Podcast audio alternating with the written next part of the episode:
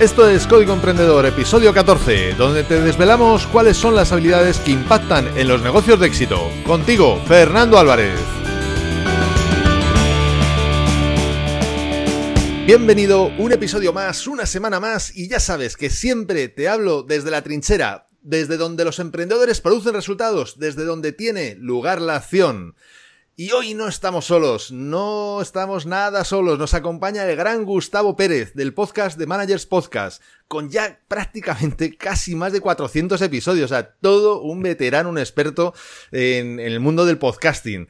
Y además, eh, este programa encima tiene sorpresa, porque habrás visto que el título del programa pone segunda parte. Y claro, no es una, no hay una primera parte, habrás dicho en, Código Emprendedor. ¿Dónde está la primera parte? ¿Esto es un error? ¿No es un error? No es un error. La primera parte de este episodio precisamente está en el podcast de Gustavo. La primera parte del episodio está en The Managers Podcast que además en las notas del programa te vamos a dejar el enlace para que lo tengas muy fácil de poder ir allí y escucharlo.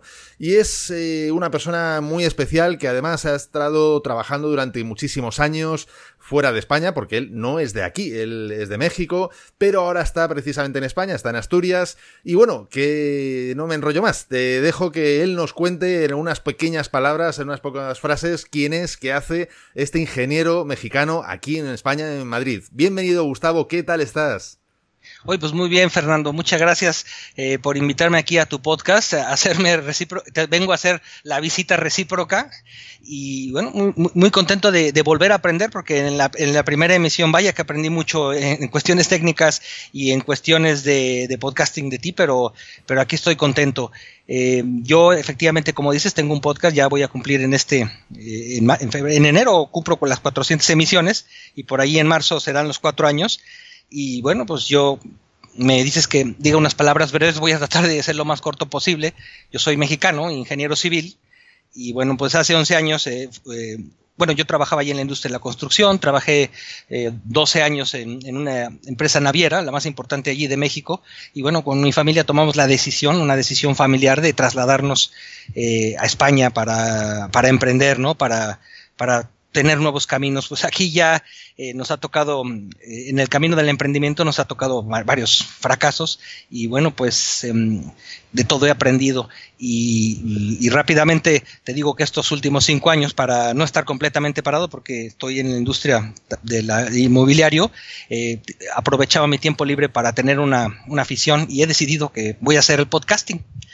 Eh, he aprendido realmente mucho de esto, me metí un poco para, tratar de vencer mis propias limitaciones y, ahora ya voy para cuatro años este, compartiendo mis experiencias, experiencias de fracasos, algunas cosas que me han salido bien y sobre todo todo lo que voy leyendo por allí de, emprendedores exitosos y, es una satisfacción hacer el podcast porque entre otras cosas eh, eh, conozco gente interesante como tú he conocido gente muy interesante que, me ha aportado mucho y aquí sigo. Muchas gracias por estar aquí. Nada, nada, un placer, un placer a ti por aceptar la, invitación. Para mí fue igualmente fue un placer estar en, tu, en tu episodio, en tu podcast y una valentía tremenda el, meterte, porque además eso no lo has contado, pero bueno, ya me lo contaste a mí, que, que uno de los motivos por los que te metiste en el mundo del podcast era precisamente porque, bueno, pues no te tenías ahí unas ciertas barreras y dijiste, bueno, pues donde hay barreras hay valentía, hay coraje y vamos para adelante. Así que vamos, eso, eso ya lo, lo tenemos que posponer para otro episodio, porque eso, eso da mucho de sí y me parece que es algo muy importante a tratar, porque nos ocurre a todos. Es decir, hay siempre cosas en las que, bueno, pues tenemos ahí ciertas dificultades y me parece que el sacar valentía y coraje es precisamente una de las cosas más importantes. De hecho, no recuerdo quién fue quien dijo una cita algo que era algo así como eh, la diferencia entre el valiente y el cobarde es que pese a tener miedo, avanza. Eh, pues era, no era exactamente así, pero era muy similar. El mensaje en cualquier caso sí era parecido a ese y eso además nos da ya introducción precisamente a contar a las personas que nos están escuchando de qué trata esto, por qué, lo hemos titulado de esta manera, ¿no? Pues precisamente porque lo que hemos traído son diferentes pequeñas citas, citas célebres, que vamos a comentar, que, que si has escuchado ya el primer episodio en The Managers Podcast, pues esto ya lo sabes. Si no lo has escuchado, pues bueno, pues te lo estamos contando en este momento, ¿no?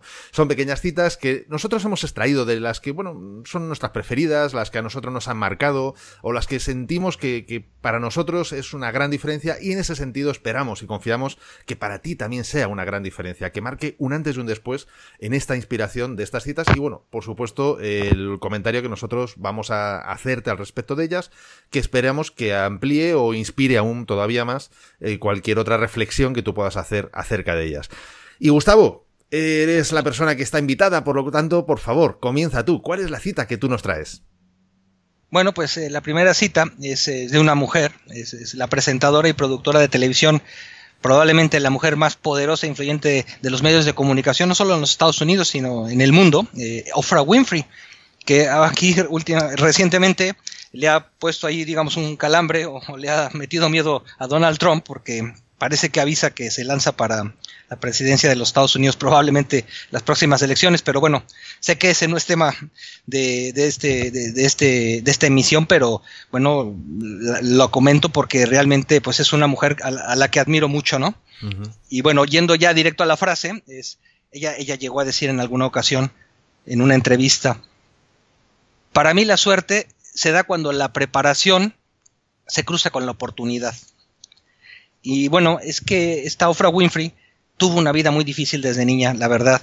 Eh, suerte, de suerte nada, suerte prácticamente tuvo muy poca, ¿no? Ella salió de un barrio obrero y, sufrió muchos desdenes, especialmente primero por ser mujer y luego, y luego por ser afroamericana, ¿no? Realmente sufrió eh, muchos rechazos, incluso eh, llegó hasta arriba, antes de llegar hasta arriba tuvo cuenta, comenta que tuvo alguna um, entrevista en la que una presentadora muy famosa de entonces eh, le dijo que ella no tenía ningún futuro en el mundo de la comunicación, le dijo mejor búscate otra cosa, dedícate a algo porque no tienes ningún talento. Así se atrevió a decirle, ¿no? Entonces, este, yo creo que eh, el ejemplo que, que veo en ella es que, yo me lo pongo en lo personal, es que muchas veces esperamos, la gente espera que le llegue la suerte, ¿no? Eh, las oportunidades solo se presentan estando trabajando, ¿no? Estando en acción.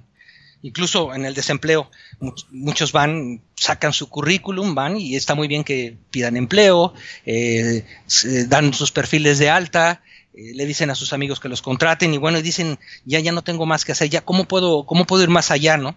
¿Cómo puedo generar esas oportunidades? Y bueno, pues eh, es no estando parado, ¿no? Y parado no me refiero a estando sin empleo, si, sino estando detenido allí sentado, ¿no? Porque ahí sentado no te van a llegar las oportunidades.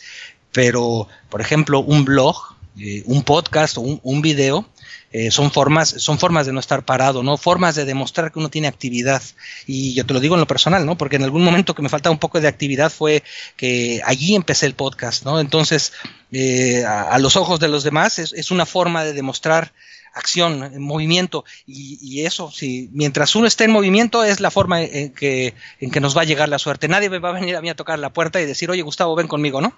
No, eso por supuesto. De hecho, fíjate, el curioso comentario, vamos, curioso, vamos a entrecomillarlo, comentario de esa, de esa persona, esa profesional, vamos a llamarlo así, de la televisión, y que yo me atrevería incluso a llamar esa sabiduría limitante, ¿no? Es decir, sabiduría porque seguro esa persona con toda su gran y buenísima intención, espero, confío que fuese así, sí, ¿eh? le hizo ese comentario absolutamente castrador, limitante a, a, otra persona. Y desgraciadamente eso nos ocurre muchísimas veces. Por lo tanto, yo creo que tenemos que de esta, de esta cita podemos, entre otras muchas cosas, sacar al menos dos aprendizajes, ¿no? Y además de ese comentario, ¿no? El hecho de, cuidado con lo que escuchas, no vayas a creértelo, lo primero. Y segundo, por supuesto, eh, cuidado con lo que te cuentas porque a lo mejor lo que te cuentas es tan limitante, tan castrador como puede ser cualquier otro comentario como ese que nos has mencionado, ¿no?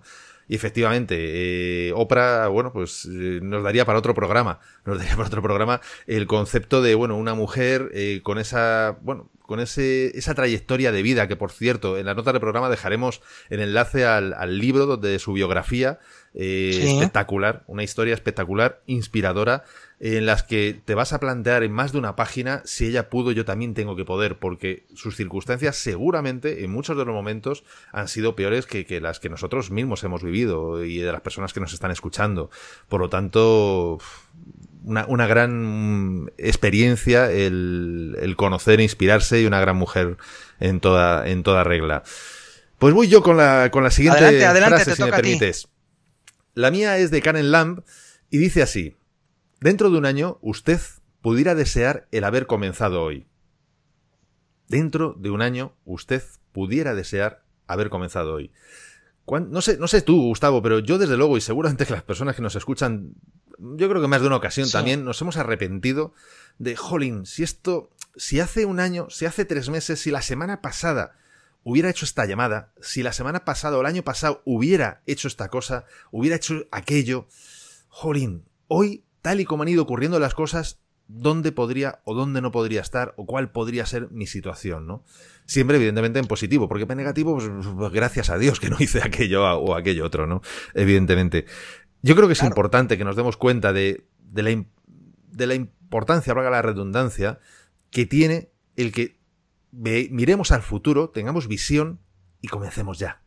Siempre lo digo, y además es una frase eh, que siempre repito al final de cada episodio en el podcast, y es que el mejor momento para empezar fue ayer, y el segundo mejor momento es hoy.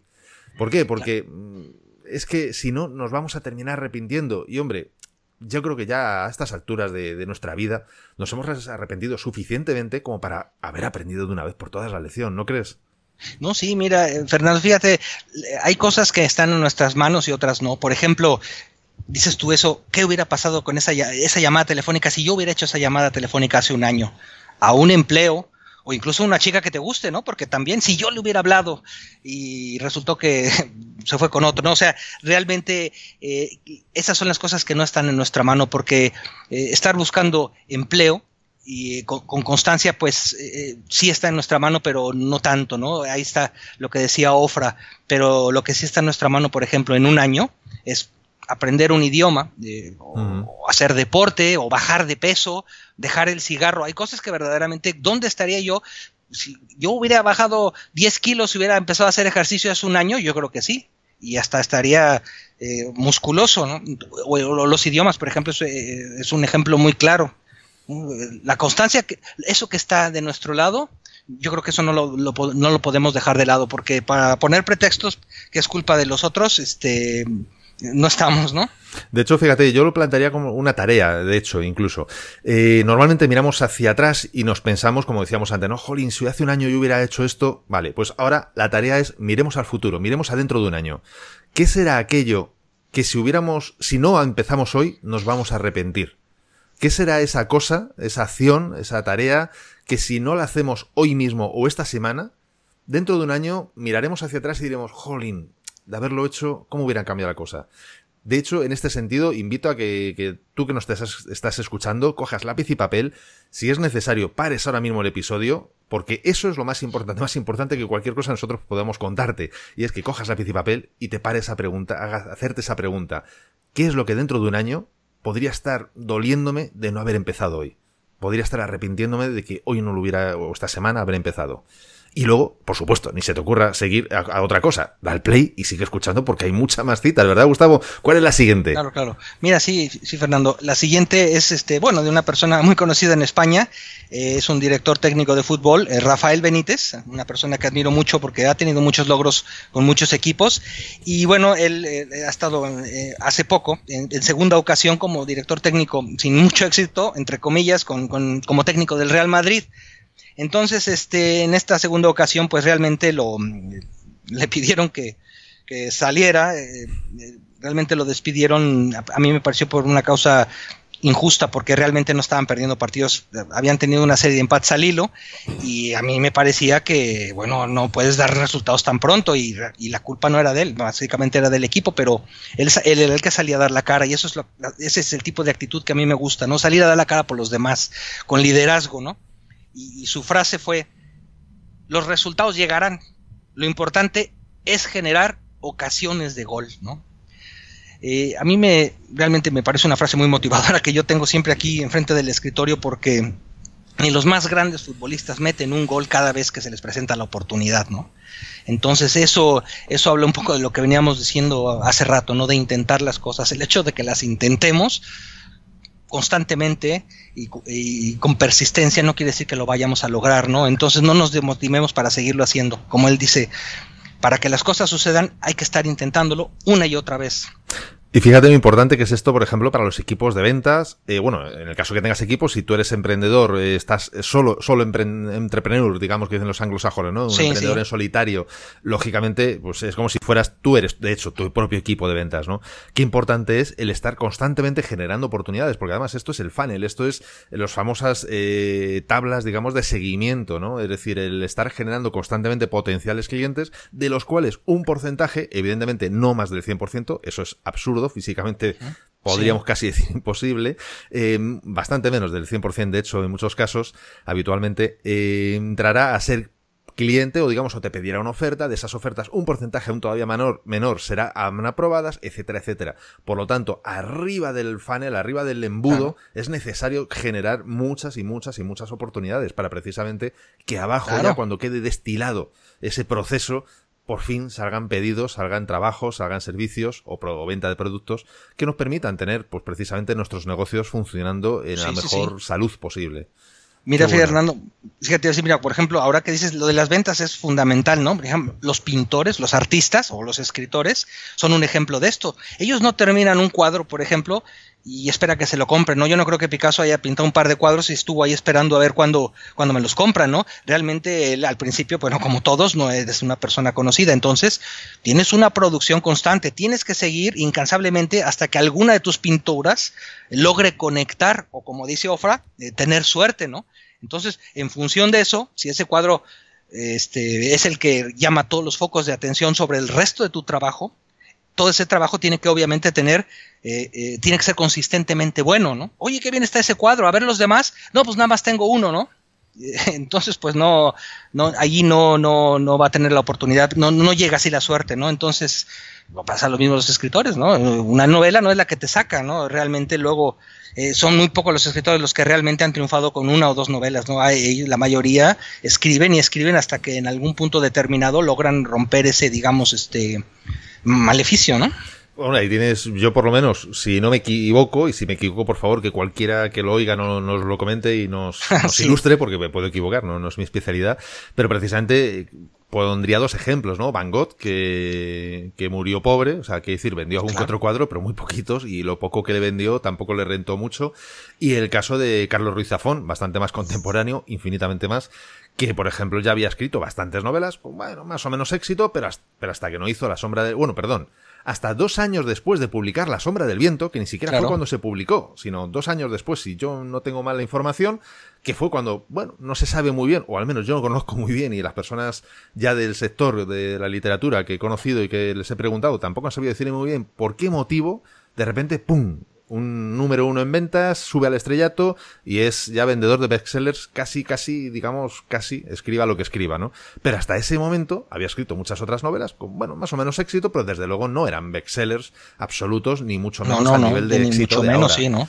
El caso de 50 sombras de Grey, eh, Harry Potter, etcétera, es eh, muy Harry Potter te iba a decir la insistencia, ¿no? De Janet, de esta Joan Rowling, ¿no? La insistencia, ella confía en su trabajo, estar insistiendo, no, me lo rechazan, sigo y sigo y sigo porque yo creo que puede, digo, yo sabía que yo creo que estoy seguro que ella sabía que podía ser exitosa, pero no tanto como lo ha logrado, pero si hubiera claudicado al tercer o cuarto intento, pues hoy no realmente ella no ella lo que hizo fue precisamente eso, generar oportunidades de gol. ni más ni menos. Editorial tras editorial. Oye, pero ¿cuántas veces la rechazaron? se especula de muchos números, pero es impresionante. Imagínate todos esos editores que la rechazaron. ¿Qué han de decir ahora yo? Yo fui uno de los que la rechazó, ¿no? Pues fíjate, yo creo que esto es como lo de Edison, lo de la bombilla, ¿no? Que en el caso de, esta mujer, eh, yo he oído las cifras de alrededor de 27, pero porque todavía ella está viva y bueno, es contemporánea, como digo. Pero seguramente dentro de 50 o de 100 años empiecen a decir, como ocurre con Edison, de entre 1000, 10.000, porque en Edison, lo de cuántas veces intentó lo de la bombilla, yo he visto cifras que van desde 1000 a 10.000, que parece que no, pero hay un cierto margen enorme, o sea, bastante grande. Pues fíjate, te traigo yo la siguiente frase. Venga. En este caso es del escritor irlandés George Bernard Shaw y dice así. Muy bien. La gente siempre culpa las circunstancias de lo que ellos son. Yo no creo en las circunstancias. Las personas que avanzan en este mundo son las que se levantan y buscan las circunstancias que desean. Y si no las encuentran, las crean.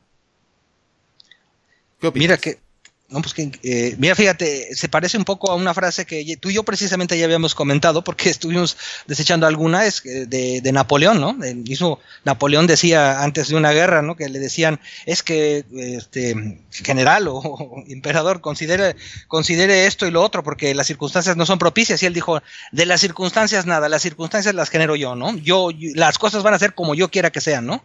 Sí, sí, así es. Así es. Y fíjate, yo creo que es muy importante porque a ver, cuando tú te escudas, al final las circunstancias, sí es verdad que, que, que hay cosas ajenas a ti, que, que, evidentemente, pues hombre, no es lo mismo montar una empresa en crisis que montar una empresa en momento de bonanza, por supuesto que no.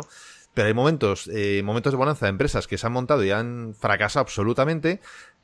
Y hay momentos en los que en plena crisis, pues, bueno, pues han salido adelante. Por lo tanto, al final no es determinante necesariamente hablando en genérico, luego dependiendo del tipo Claro. de negocio. O sea, lógicamente en crisis, Sí, sí, sí. pues Sí. hay ciertos productos o servicios pues, que no van a encajar, igual que en otros casos, ¿no? Pero bueno, pero ya digo que al final no es tanto lo externo, sino cómo tú generes eso interno. Porque bueno, puedes hacer modificaciones del producto, puedes hacer modificaciones del servicio, adaptarlo a esas circunstancias y de esa manera a lo mejor sí puedes llegar a tener éxito, ¿no? Y al final de cuentas, esto es lo del anuncio de, de Aquarius de, de la empresa Coca-Cola que dio la vuelta, yo creo que dio la vuelta al mundo, de luego en España sí estuvo, y es que ellos inventaron una bebida para deportistas y luego la gente hizo lo que le dio la gana y se la bebían cuando querían, donde querían, quienes querían. Por lo tanto, bueno, mm, yo creo que, que las circunstancias son las que son. ¿Qué hagas tú con esas circunstancias? Es lo que te convierte en quien eres y en quien llegarás a ser. Y generarlas, ¿no? Generar las circunstancias también. Es. Sí, sí, sí, Sí, porque sí, al sí. final al final es eso, es crear oportunidades. Es lo que justo antes mencionábamos, ¿no? Del gol, ¿no? Buscar el gol. Pues muy bien, sí. ¿Cuál es la siguiente frase que nos traes? Me toca, mira, este, la siguiente es de un, personaje del mundo del internet y hablando un poco ahora de podcasting y blogging, la, la traje porque mucha gente eh, de tu audiencia pues eh, tiene un blog, un podcast y él es Jeff Jarvis, es un periodista y profesor norteamericano y él en el mundo del internet pues es un defensor precisamente de la red abierta, ¿no? Y cree que, que llevar una vida pública en las redes sociales pues acarrea beneficios personales, aunque tiene su lado negativo, pero bueno, él, ve siempre el lado positivo, ¿no? Entonces, eh, su frase es, el primer paso en el blogging eh, no es escribirlo, sino leer a los demás. Entonces, este, a mí, para mí esto eh, es una frase que me gusta mucho porque significa que antes de esperar cualquier cosa, no solo en el blogging, uno primero tiene que aportar valor o tratar de demostrar un interés genuino por los demás, ¿no? Eh, en el mundo de los blogs o el de los vídeos o el del podcasting, creo que hay que primero interesarnos por el trabajo de otros colegas, porque eh, no veo que tenga nada de malo eh, pedir que nos lean o, o, que nos escuchen, que nos regalen su opinión, hasta nos den un like, porque eso nos ayuda al posicionamiento, pero, pero creo que llamamos mucho más la atención en, en la medida que hagamos todo, todo lo que esperamos. Yo espero todo esto para mí, pues voy a hacerlo para los demás, porque al principio pues eh, yo, como todos empezamos, por ejemplo, en esto del podcasting, para mí es importante el posicionamiento, pero sé que más que tratar de alcanzar una enorme audiencia, eh, primero tenemos que, re, que, que, ser reconocidos por unos pocos a los que valoremos y les aportemos el mejor valor que podamos, ¿no? En este caso, eh, conocer a gente interesante como tú, por ejemplo, ¿no? Sí, bueno, eh, o tú, por supuesto. O sea, que este para mí ha sido un este placer y un aprendizaje. Claro. De claro, hecho, este, esta colaboración es un ejemplo de eso, ¿no? De lo que dice Jeff Jarvis. Y de hecho, te cuento una cosa que no te había contado, y es que precisamente, bueno, tú llevas mucho tiempo con el podcast, yo llevo muchísimo menos, sí. y precisamente tú has sido, o sea, tus episodios, tu podcast, tu formato, ha sido una de las inspiraciones que yo he tenido. De hecho, si te fijas, bueno, gracias, pues gracias. Es, no, no, pero es, es, verdad. No, no es un cumplido, no es, no es embadurnar por embadurnar sí. de, de mermelada, ¿no? Es real, es decir, tus episodios son cortos, a mí ese formato me gustaba y bueno, pues ha sido uno de los podcasts en los que yo me he inspirado. De hecho, fíjate, ese, esa frase, esa cita, me parece también es una forma, una aproximación muy humilde al trabajo.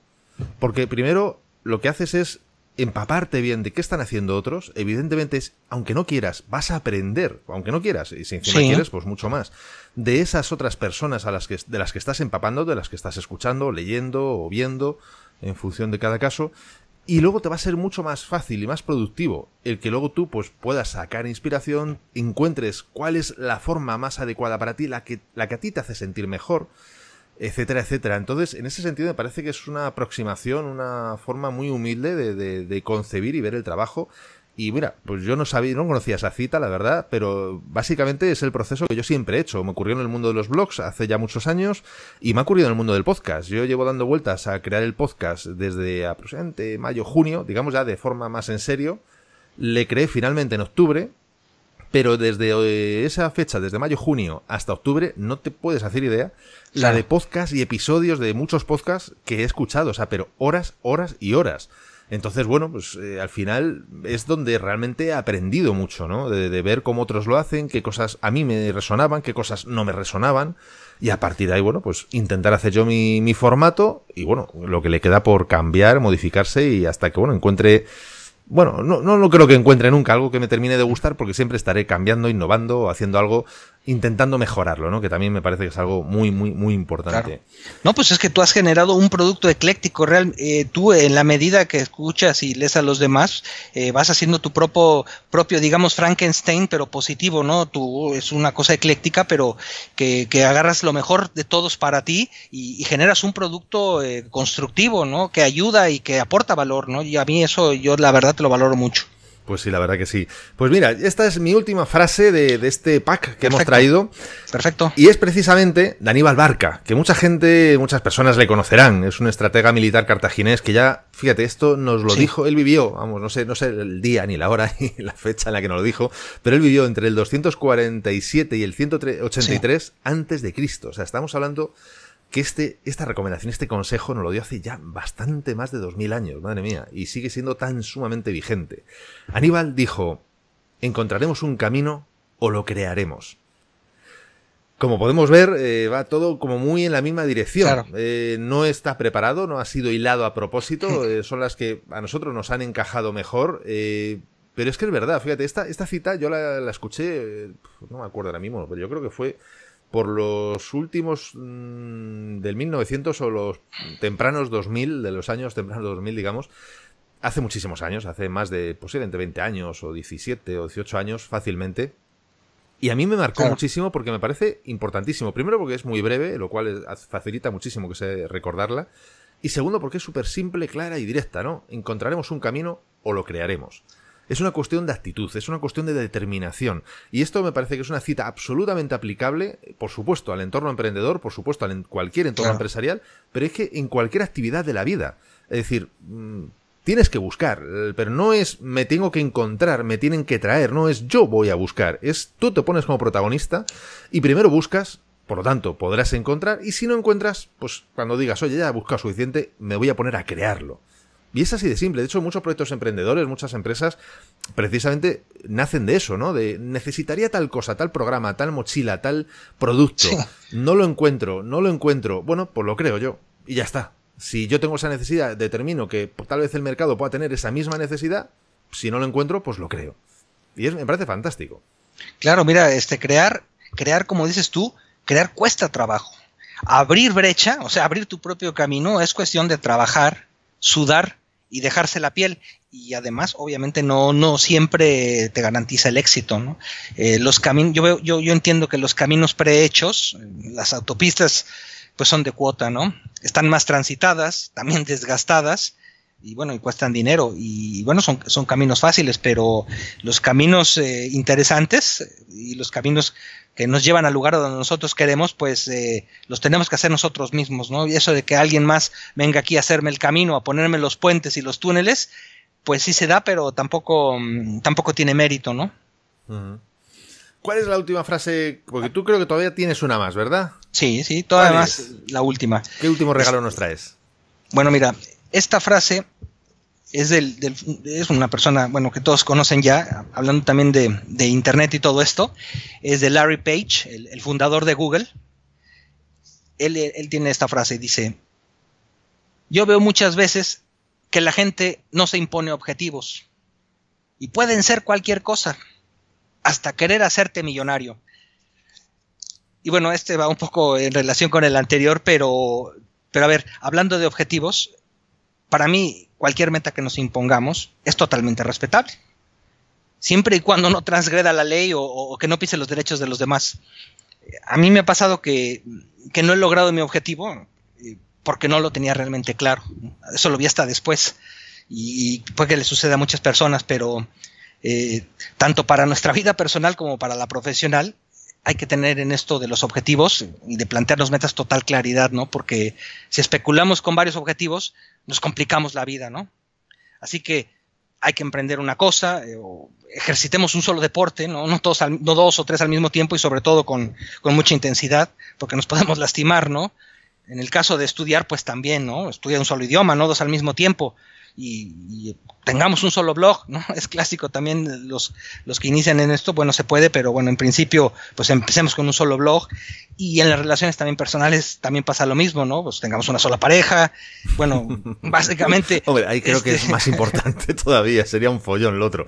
sí, no, pero bueno, en principio se, se puede tener dos o tres, pero bueno, y, y algunas religiones lo permiten y está bien y es respetable, pero bueno, yo creo que, a ver, este eh, tratar de estar abarcando todo no se puede. A ver, tener un objetivo como hacerte millonario, pues es loable y respetable. Bueno, cada quien lo puede tener. Eh, sí que lo tienen complicado y, si uno pone todo su empeño y quizá el espíritu emprendedor en eso, es muy probable que, encuentren una frustración en ello, ¿no? Porque yo creo que más allá de hacer dinero, yo creo que Larry Page lo decía un poco en broma y bueno, y él, él, luchó mucho por eso, pero realmente él no, ellos no empezaron eh, esto del Google por hacer eh, tanto, tanto por dinero, ¿no? Sino, bueno, eh, crearon un producto que agregara valor y en función de eso llegó a lo que llegó, ¿no? Yo, yo lo que veo es que hay que tener el objetivo y, y buscarlo, ¿no? Entonces, pero hay que, pero mm, hay, hay, que tener mucha claridad en esto, ¿no? No, es, no estar especulando.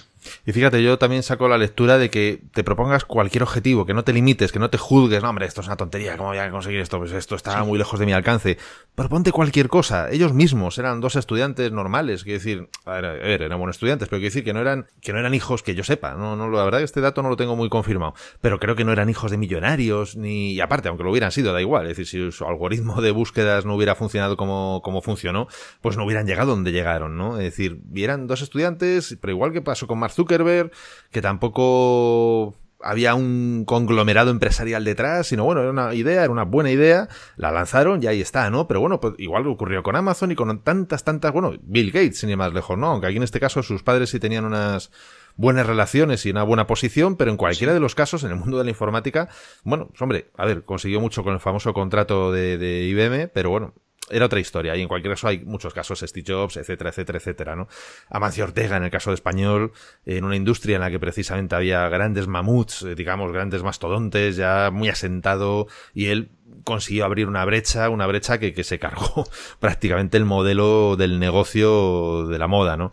Eh, o lo reinventó, vamos, no se lo cargó, pero vamos, lo reinventó, depende cómo lo queramos ver. En cualquiera de los casos es sueña, sueña en grande, ya que vas a soñar, sueña en grande, y como decía una vez, no me acuerdo, tengo por ahí el libro de esta cita, era una cita más larga, que decía, eh, si vas a volar, vuela alto. Porque cuando vuelas alto, si te tropiezas, tienes un fallo o lo que sea, todavía puedes corregir. Ahora, como vueles bajo, te la das. Claro. Estaba mejor expresado. ¿Tienes el autor de esa cita?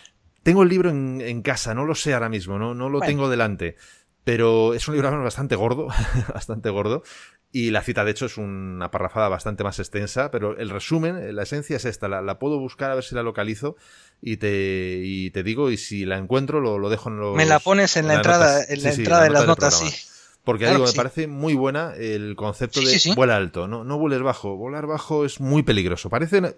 Muchas veces es el consejo que nos dan. No, tú no te compliques, tú despacito, tú tranquilo, bajito, bajito, ¿eh? No, es que volar bajo eh, es un peligro. O sea, si eres piloto, esto lo sabes bien. Volar bajo eh, tiene mucho más riesgo que volar alto. Volar alto todavía tienes opciones, tienes posibilidades. Volar bajo son dos décimas de segundo y chas, ya te lo has dado. Y esto en el mundo de la empresa yo creo que es igual. Pues muchísimas gracias, Gustavo. Muchísimas gracias por compartir, por, por, estar aquí, por, por inspirarnos, por inspirar. Espero que a todas las personas que nos están escuchando les haya gustado al menos, al menos tanto como a mí. Si puede ser más, pues mejor todavía. Y bueno, me ha encantado que volvamos a, compartir otros espacios, otros programas, otros contenidos eh, del tipo que, que bueno, pues o que cualquiera de los que nos estáis escuchando nos pidáis, o bueno, del que se nos ocurra. Así que esta invitación queda abierta, Gustavo. Un placer y bueno, hasta la próxima. No, pues muchas gracias Fernando por invitarme a tu fantástico podcast, por esta colaboración en la que realmente yo creo que yo he aprendido en las dos, en las dos ocasiones, sobre todo en la primera por ahí algunos fallos técnicos y obviamente por vencer muchas de mis limitaciones que, que eso es lo que siempre das tú el mensaje, ¿no? De, debemos salir, salirnos de nuestra zona de confort, ¿no? Yo me salí un poquillo ahí de mi zona de confort, pero te lo agradezco, te agradezco tu paciencia, tu ayuda y, y bueno, pues este, yo quisiera volver a colaborar eh, contigo y tenemos muchos temas de los que de los que charlar y platicar y, a mí me tendrás como siempre, muchas gracias. Un placer, Gustavo. Paciencia, te aseguro que ninguna. Eh, de todo aprendemos. Yo también he aprendido muchísimo contigo, te lo puedo asegurar, ya te lo mencionaba antes. Y al final, bueno, pues hay fallos técnicos. A ver, ninguno tenemos detrás de nosotros una empresa con técnicos de sonido, técnicos de, de etcétera, etcétera, ¿no? Es decir, yo cuando voy a la radio, pues es un gustazo grabar y hacer cosas allí, porque claro, yo solo voy, cojo el micro y me pongo a hablar. Hay técnicos que se encargan de todo, la parte, digamos, más compleja. Eh, y aparte, equipos seguramente incluso bastante más costosos y caros. Nosotros, bueno, pues hacemos lo que podemos con lo que tenemos y oye, me parece que no es nada poco, ¿eh? No es nada, no es cosa fina. O sea, quiero decir que, estamos llegando bastante bien lejos eh, y bueno, y confío y espero por algún mensaje de los que le he recibido de los oyentes, además aportando valor, que me parece que es la clave, lo más importante. Muchísimas gracias. Volvemos gracias a ti, Fernando. en otra ocasión juntos a hacer cosas. Y recuerda, tú que nos estás escuchando, que este episodio de Código Emprendedor se ha llegado gracias a ti, gracias a la trinchera, desde la trinchera.com, desde donde podrás encontrar además muchas más técnicas, estrategias y trucos para mejorar tus habilidades profesionales y llevar tu negocio mucho, mucho más lejos. Y hombre, hoy precisamente no ha sido por falta de frases, pero ya sabes que a mí me gusta despedirme con una cita célebre y en el día de hoy va a ser de Helen Keller. Y dice así, la seguridad es más que nada una superstición. La vida es una aventura atrevida o no es nada. Si quieres comenzar realmente bien el año, comienza por hacer cosas distintas para poder obtener resultados nuevos, distintos cuanto menos. Y para hacerlo, ¿qué forma más fácil que te puedo ofrecer que aplicando las más de 100 acciones para multiplicar tus resultados que te cuento en el ebook gratuito Multiplica por 100? Puedes bajártelo totalmente gratis en desde la trinchera.com barra x100. Te dejo el link en las notas de este episodio para que te sea súper fácil bajártelo y por supuesto ponerlo en práctica, porque además te explico un método para aplicarlas de forma que ya notes las mejoras en, tus resultados, incluso habiendo aplicado solamente unas pocas de estas acciones que te, indico aquí en este, en este pequeño, vamos, pequeño, pequeño ebook, no, es, son bastantes páginas y bastantes recomendaciones te invito a que te lo bajes, no lo dejes para mañana. Ya sabes que lo que haces mañana no te produce resultados hoy y tal vez no te reproduzca resultados nunca, porque ya veremos si se hace o no se hace. Y por supuesto, si te ha gustado este episodio, compártelo en tus redes sociales, estarás ayudando a otras personas a liderar su propia vida y por supuesto, me estarás ayudando a mí a llegar a muchas más personas, porque juntos podemos hacerlo, juntos podemos lograr un cambio realmente grande, juntos podemos marcar la diferencia. Y si quieres dejarme un comentario o una valoración en iTunes, iBox o en cualquier otra plataforma desde la que me estés escuchando, te estaré muy, muy agradecido. Es otra forma de hacerme saber que estás ahí y que si quieres, yo puedo seguir aportándote valor. Y ya lo sabes, lo hemos dicho antes y lo repito nuevamente como en cada episodio, el mejor momento para ponerte en acción fue ayer. El segundo mejor momento es ahora. Y esto ha sido todo por hoy. Nos vemos en el próximo episodio donde aprenderemos más sobre las habilidades que impactan en tu negocio. Y acuérdate de disfrutar, a no ser que tengas otros planes. Hasta pronto.